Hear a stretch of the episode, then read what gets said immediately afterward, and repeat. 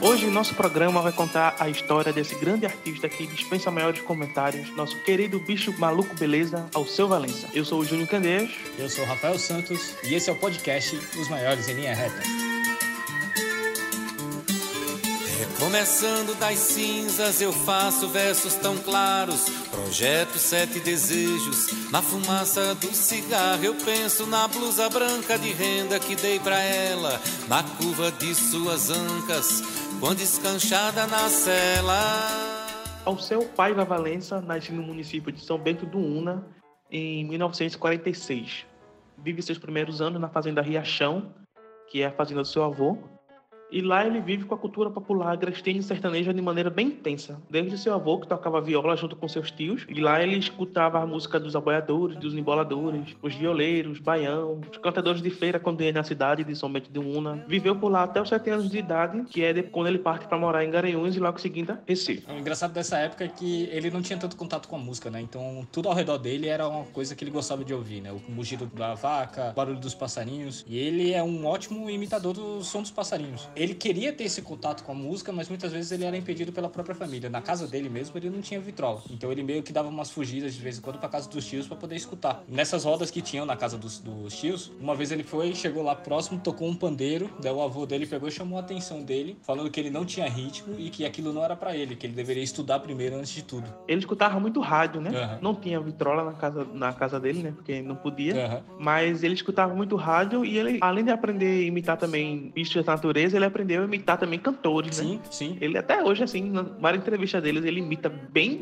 muito bem mesmo. Uhum. Cantores antigos, cantores de rádio e tudo mais. Aí ele vem para Recife, ele vem para Recife e mora na mesma rua que o poeta Ascenso Ferreira e o maestro de frevo Nelson Ferreira. E era uma rua, como ele dizia, era uma rua que era meio que uma passarela de desfiles de blocos de, de frevo, caboclinho, maracatu. Então ele já pega aí uma outra influência, uma outra cultura bastante forte aqui na parte do litoral, cultura do, da zona da mata também, né, que é o maracatu, maracatu tem o maracatu do baque virado, o maracatu do baque solto, os caboclinhos, tudo mais. Ele morava na frente de Capiba. Capiba, Assis Ferreira, Nas Ferreira, todos os amigos ali do pai dele, que era o ex-deputado Décio de Souza Valença. Então ali, além de ele ter aquele contato com a parte da música pernambucana, maracatu, frevo, ele teve um contato muito forte com a poesia escrita, né? Influenciada pelo próprio Capiba. Daí foi onde ele começou a, na adolescência dele, ele começou a assimilar a poesia urbana e contemporânea. E aí, nos anos 60, ele começa a adquirir o gosto pela música, ele ganha um violão da de presente da mãe dele, Dona Delma, escondido do pai dele, né, que não queria que ele tivesse metido nessas coisas de roda de cantoria e tudo mais. Aí o pai dele, ele não queria, não queria que ele fosse músico, então ele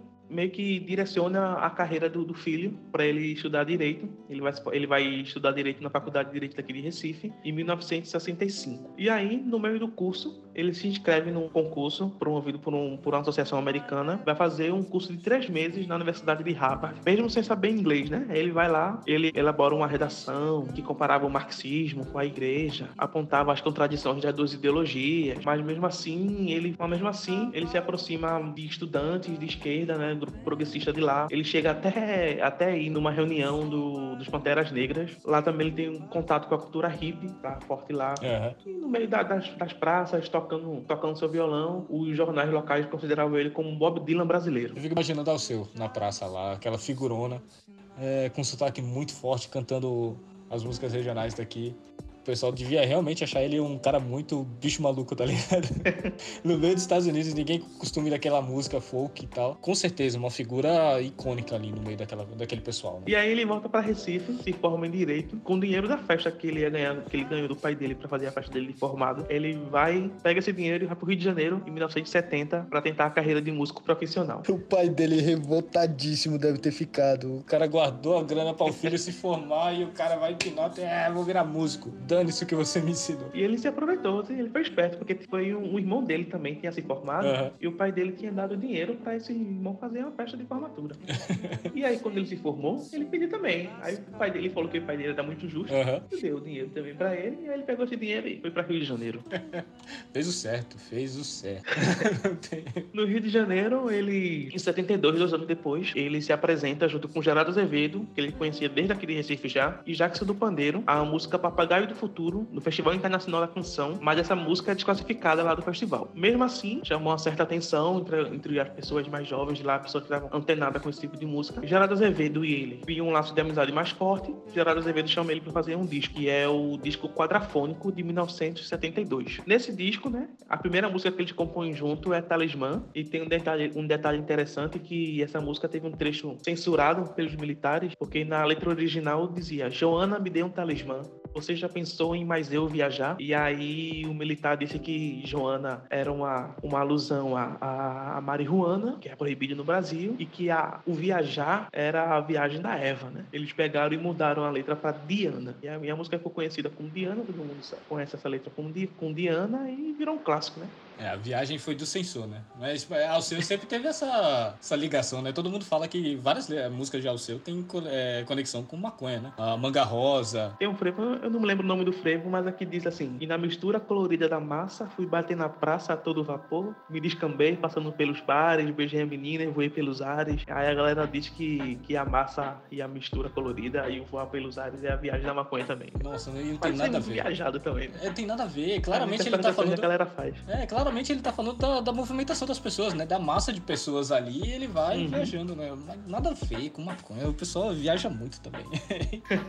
e aí esse disco, esse disco quadrafônico, ele chama a atenção de Sérgio Ricardo, que é um músico e cineasta também conhecido. Só fazer uma vírgula, Sérgio Ricardo é, recentemente faleceu aos 88 anos de idade. Só para lembrar quem ele era, Sérgio Ricardo foi o que quebrou o violão no terceiro festival de MPB de 1967, lá na TV Record. É, bem conhecido o cara dessa cena. E aí chama, chama o seu para fazer esse filme, A Noite do Espantalho, ao seu interpreta o espantalho lá e é o narrador do filme. E nesse filme saiu o LP, a trilha sonora pra, pela Ação Livre. Uhum. E aí é o primeiro contato de Alceu com a Ação Livre, né? que é onde ele grava o primeiro disco dele, em 74, que é O Molhado de Suor. Nesse disco, Geraldo Azevedo participa também, tocando violão. E já tinha a Lula Cortes no tricórdio, que é aquele instrumento, um instrumentozinho de, de três cordas. Um ano depois, em 75, ele participa de um festival pela TV Globo. E aí dá uma grande projetada na, na de visibilidade. Ele e um grupo muito é. fraquinho chamado Trem de Catende, que tinha somente Zé Ramalho na viola, Lula Cortes no, no tricórdio, Zé da Flauta na flauta, e aí tinha os músicos do, do Ave, da Ave Sangria, né? E Vinho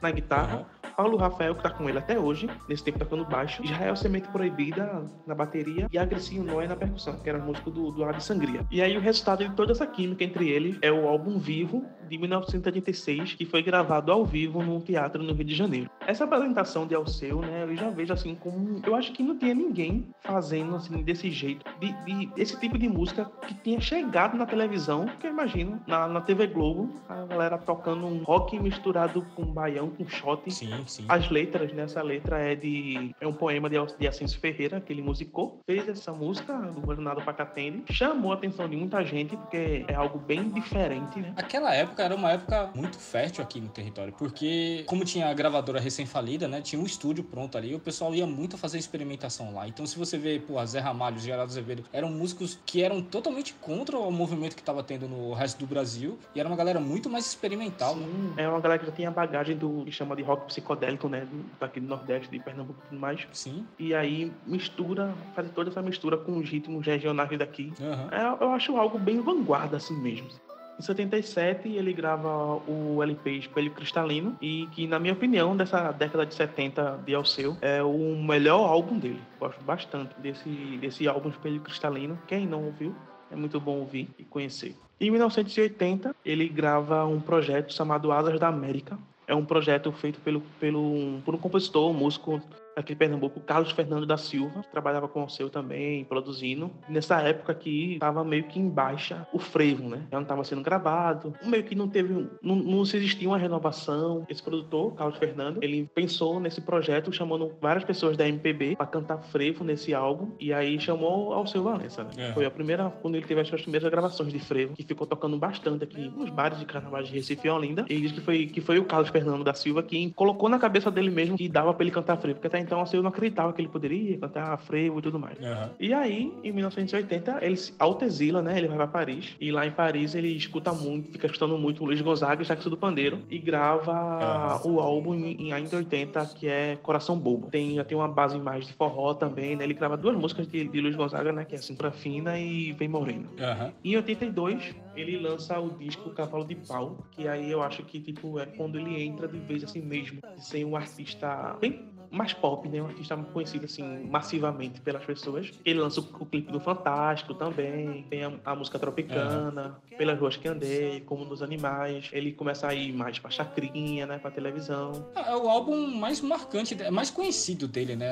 Aqui, né, em, pelo menos aqui em Recife, a gente tem mais música que a gente conhece, né? Mas lá pro sul, é, a obra de Alceu Valença é, tipo, é muito caracterizada por esse álbum ainda. Pelo menos eu lembro, o pessoal Tropicana é uma coisa que todo mundo lembra de Alceu. assim.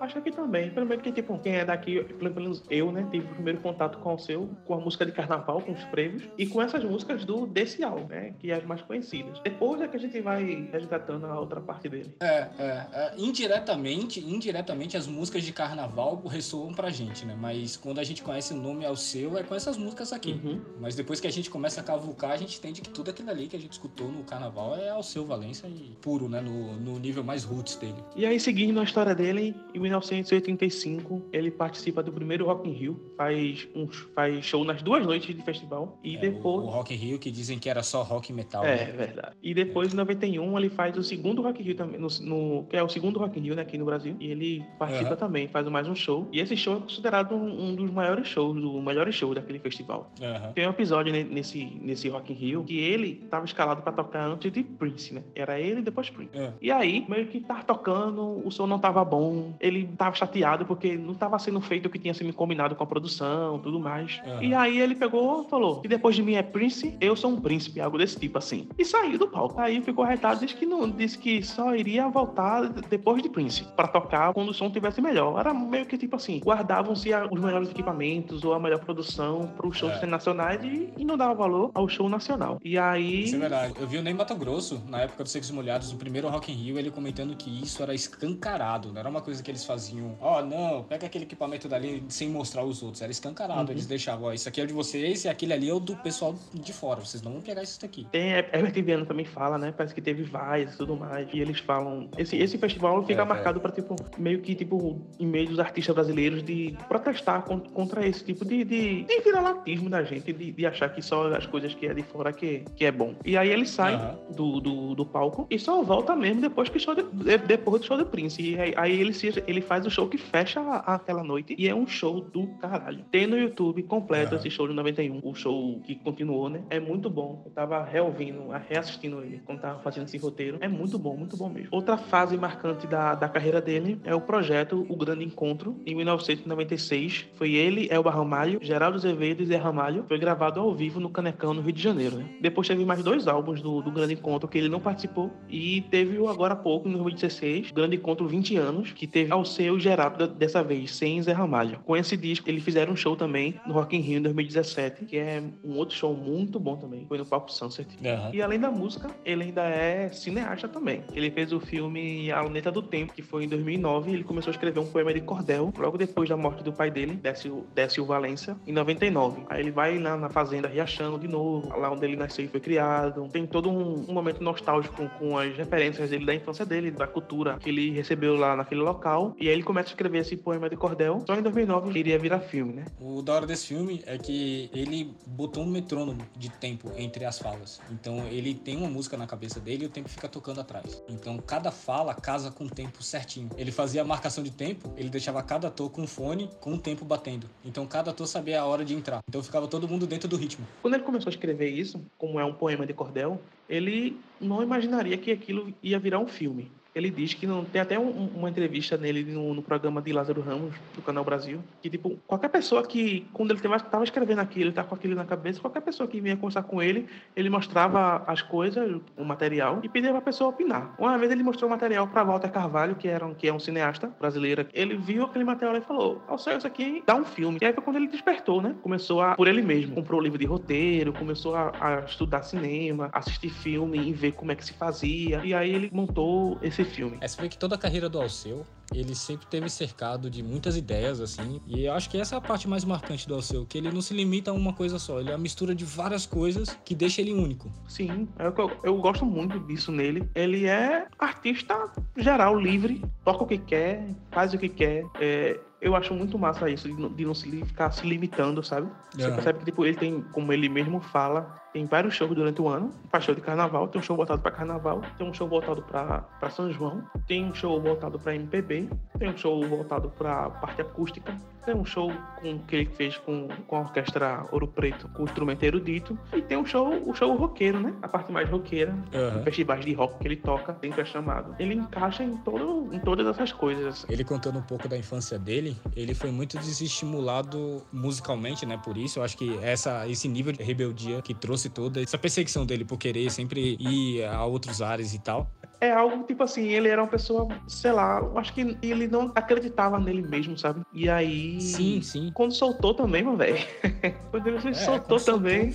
Ninguém segurou mais, não. Ele fala isso no- na entrevista lá no- com Lázaro Ramos. É muito boa aquela entrevista e é enérgica, né? Aham. Ele não para, ele não, ele não respira assim, não pausa, ele fala, fala, fala, fala. É. É muito boa essa entrevista. Acho que é a cara dele ali estampado naquela, naquela entrevista. Eu gosto muito. Alceu é um dos artistas mais expressivos de Pernambuco, do Nordeste em si, né? Eu não consigo olhar pro Pernambuco sem olhar Alceu Valença nele ali, tá ligado? Eu, eu não consigo ver essa expressão artística sem Alceu Valença aqui no meio. O cara que influenciou todo mundo, assim, que conhece a cultura pernambucana e que cada vez fascina mais, né? Quando a gente vai mergulhando mais na obra dele, fascina cada vez mais. E tanto é que muita gente reclama, tipo, eu fico suspeito da vida com isso. Muita gente reclama, tem, ai meu Deus, tem ao seu o tempo todo, todo carnaval, o mesmo show, não sei o quê. Eu acho que, tipo, mas como é que vai tirar o seu do carnaval, sabe? Verdade. É uma coisa que você ir na Bahia e não ter, e não ver Ivete Sangalo, ou não ver Timbalado, ou não ver Daniela Mer. Margareth Tem que Menezes. estar, é. Tem que estar no carnaval, tem que ter todo ano, como ele vem encerrando o carnaval de Recife todo ano, e ele abre o carnaval de Olinda todo ano. Aham. Acho que tem que ser assim mesmo. Vai juntando outras coisas junto, botando novidades todas, mas não, não tirar as coisas. É tipo uma marca. Sim, sim. E aí, não fazer, por exemplo, como a prefeitura daqui faz com Nação Zumbi, sabe? Que também é uma marca do carnaval daqui, assim como o seu, de não dar valor, de não pagar e tudo mais. Com nenhum artista, né? Na verdade. Verdade. Ter a-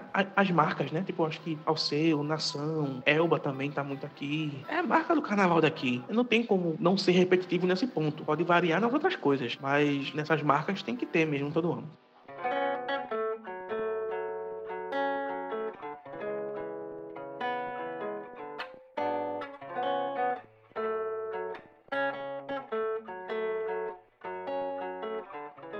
Então é isso, gente. Não deixe de seguir a gente lá no Instagram, arroba os maiores em linha reta. E também no Twitter, arroba maior linha reta. É diferente um pouco do Instagram. No Instagram, arroba os maiores em linha reta. No Twitter, arroba maior linha reta. Certo, gente? Também tem o e-mail da gente, qualquer sugestão, crítica das coisas que a gente falou ou recomendações de futuros episódios, pode mandar lá no os maiores em linha reta, arroba gmail.com. Certo, Júnior? E no próximo episódio, a gente vai falar de Lia de Tamaracá, que inclusive faz live nesse dia 15.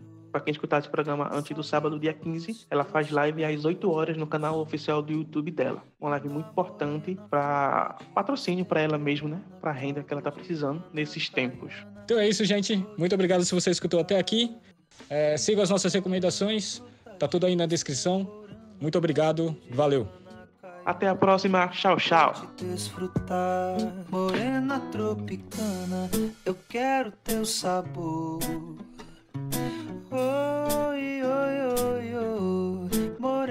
Tropicana, eu quero teu sabor. Oi, oi, oi, oi, oi, morena tropicana, eu quero teu sabor. Oi, oi, oi, oi, oi, morena tropicana, eu quero teu sabor.